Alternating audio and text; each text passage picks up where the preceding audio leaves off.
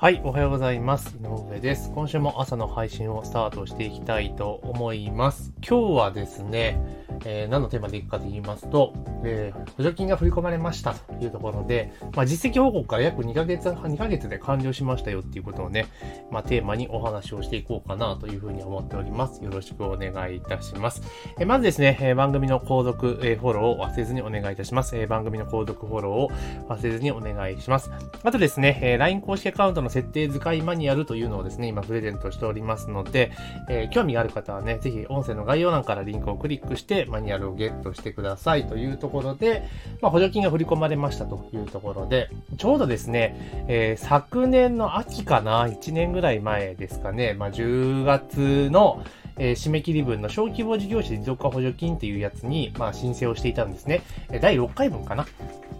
第6回分を申請していて、えー、で、その採択が昨年の12月の、えー、終わりにですね、本当、くれ、もう年末、本当差し迫ったところで、まあ、採択されたっていうのがあって、まあ、そこからスタートしたんですけれども、まあ、期限がですね、えー、7月末までというところだったものですから、まあ、事業を進めていって、えー、7月の20日の日にですね、まあ、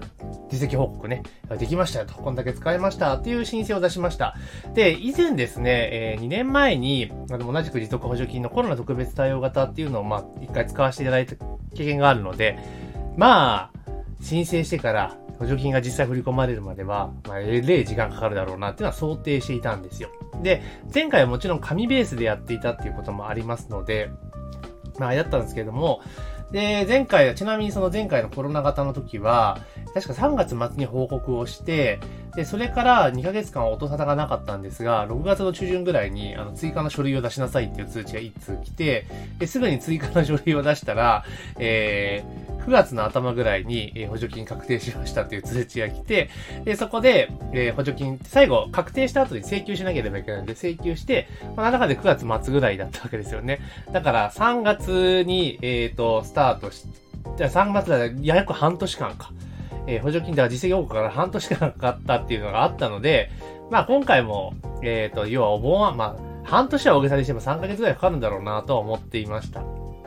で、20日の日に出して、で、今回はオンラインでの申請だったので、すべてオンライン手続きをしていたんですが、えー、出しましたと、20日ぐらいの日にね。そしたらですね、8月1日の日に、あの、追加書類の提出のお願いっていうのが来たんですね。で、まあ、ちょっと内容見て、あ、これ足らなかったんだなっていうので出して、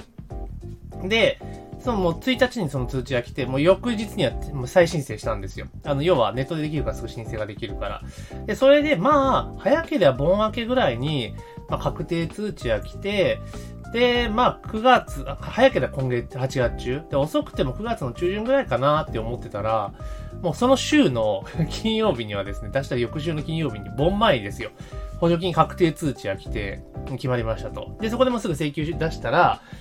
もうほんと9月、8月の末ですね、27日の日に出し、来たわけですね。だからほんと1ヶ月半、1ヶ月半もかかってないのかな？ぐらいのペースで振り込まれましたよっていうところになります。で、結構やっぱりそのオンラインでやる方がレスポンスが早いんですよね。で、今は持続化補助金に関してはオンライン申請と通常の書面申請ってあると思うんですけど、これも書き一つ言えることは確実にオンラインでやった方がいいです。オンラインで。で、書面だとやっぱ届いてから、実際中開けてチェックするまで結構時間かかるんですよ。で、おそらくオンライン舞台と、あの、紙で処理する舞台多分分かれてる気がするんですよね、受け手の方で。で、オンラインの方ってほんとパチパチパチパチ行くんですよ。ほんと早いんですよ、対応が。だから、もう本当にオンラインで申請をする。で、もしちょっと自分でちょっとオンライン、オンライン申請本当簡単なんですよ。あの GBizID って取るのがちょっと手間なだけであって、まあ実際それが終わってしまえば本当簡単にできるんですね。ただ言うても、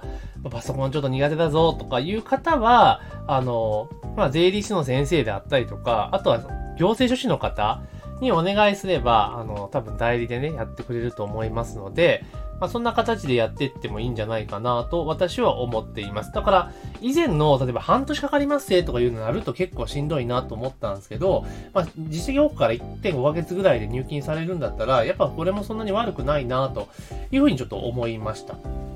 で、小規模事業者持続化補助金の一般型、確かね、月が9月20日なんですよね。だから今月の20日で締めなんですけど、1週間前に、その、なんか商工会議所の確認期限っていうのがあるので、まあ実質ももうもうすぐ終わりなんですね。ただ今からでも気合を入れればまだ間に合うかなっていうのが、まあ正直なところなんですが、まあ次、えー、今回逃したらですね、確か年末ぐらいにもう一撃あったかなあるので、まあ、そこ狙っていって準備をしていくのもいいんじゃないかなというふうに思います。で、持続化補助金ってやっぱりですね、結構、その、いろいろ自由度が高い補助金なんですよね。まあ、以前と比べれば、ウェブサイト関連費用に関してね、縛りがついてしまったので、まあ、使いにくくなっちゃったかなっていうところはあるんですが、ただ、お店の反則ツールとか作ったりとか、例えば看板作ったりとか、あとは新商品、あの、業務の効率化のためのコストも入れられるんですよ。だから、例えば生産性を上げるためにこんなもの導入しますよ、みたいなこともできるので、意外と、実は使い勝手がいいんですよ。どうしてもその、いわゆるホームページ作ってとか広告費使ってっていう方が簡単なんですよ。あの、なんだろう。実行も。だけどそうじゃなくて、ちゃんと、えこういった、例えばメニューシートを作るとか、いうのとか、ダイレクトメールを作って出していくとかっていうのでも全然使えちゃうので、これ結構個人的にはおすすめかなと。で、採択率も大体6割ぐらいなんですよ。6割ぐらいでほぼほぼ安定してきているので、まあその全額でいくと大体、えっ、と75万円ぐらいの規模感の、まあ、事業になってしまいますけれども、それでまあ50万ですか25万負担で済むってことは結構いいじゃないですか。で、だって25万円出したら75万円分使えるってことは、これかなり美味しいと思うんですよね。だから、あの、結構ね、使い勝手が悪くなっちゃったよっていうところもあるんですが、今一度ですね、特にあの、有店舗でやられている方々に関しては、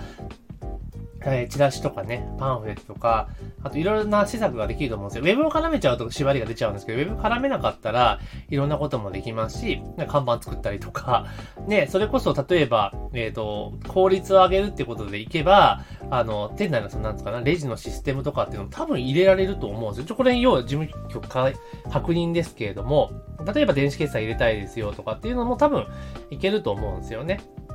なので非常に使い勝手がいい補助金なので、まあぜひですね、あのお店やられてる方とかは使っていただきたいというところと、あとは、その、オンラインをメインで活動されている、まあ、我々のような業種ですよね。の場合っていうのは、あの、まあ、以前であればね、ウェブサイト関連費で結構ガッツン使えたので、あの、ホームページ作って、まあ、ランディングページ費用と広告費だけでもカバーできたんだけど、今それができなくなっちゃったんですね。ただ、例えば、今までどちらかというともうオンライン完結型っていうところであったんですが、例えばその、ご自身の商品サービスに関連する、まあ、小冊子ですよね。それを、今だったら ebook だったものを、もうちゃんと印刷すると。ね、印刷して作って、で、それを郵送で送るっていうパターンであれば、それもできるわけですよね。で、郵送で送るってことをしていくと、あれなんですよ。え何ができるかっていうと、えっ、と、確実に物が届く住所の情報がわかるわけですよね。だからそこに対して今後 DM を打っていくことができるわけなんですよ。で、さらに言うと、え、例えばそこに自社の DM だけを打っていくとなると、まあ、毎月毎月、まあ、自社の、えー、例えば、えー、発送費とかね、コストがかかってしまうんだけれども、例えばその中に、えー、同梱する、な何かしら、えっ、ー、とね、チラシを同梱する1社限定とか2社限定とかね、え、していけば、まあ、その要は、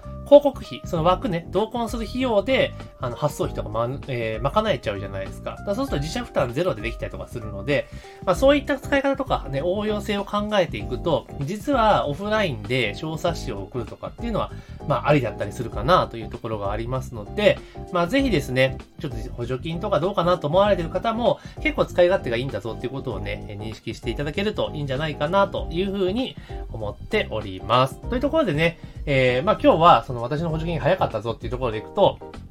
まあ、とにかくね、あの、オンライン申請っていうのは必ずやるようにしましょう。オンライン申請ね。あと、同時に、同時にですね、あの、オンライン申請をしていって、で、結局補助金って後払いなんですよ。だから最初自分で資金が必要なので、例えばこの一般型の補助金を使おうと思ったら、最初75万円分まず資金を用意しなければいけないんですね。で、その他の補助金とか結構額のでかい補助金とかってあると思うんですけど、そうなってくるとやっぱ自己資金じゃ厳しくなってくる部分があるじゃないですか。ただ、この小規模事業者持続補助金に関して言うならば、あの、規模感がそこまで大きくないので、まあ、なんとか頑張れば自己資金でできる部分になりますから、まあ、ぜひね、えトライをしていただけるといいんじゃないかなというふうに思っております。というところで今日はですね、え私の補助金が振り込まれましたよっていうことがありましたので、それに関してですね、小規模事業者持続化補助金についてお話をさせていただきました。えー、ぜひね、え番組の購読、登録、フォローをですね、忘れずにお願いしますというところと、あと、今ですね、期間限定で LINE 公式アカウント設定使いマニュアルをプレゼントしております。必要な方はですね、ぜひ、えー、音声の概要欄からね、リンクをクリックしていただいて、ゲットしていただければというふうに思います。というところで、えー、本日の配信は以上とさせていただきます。今週も一週間頑張っていきましょうょう。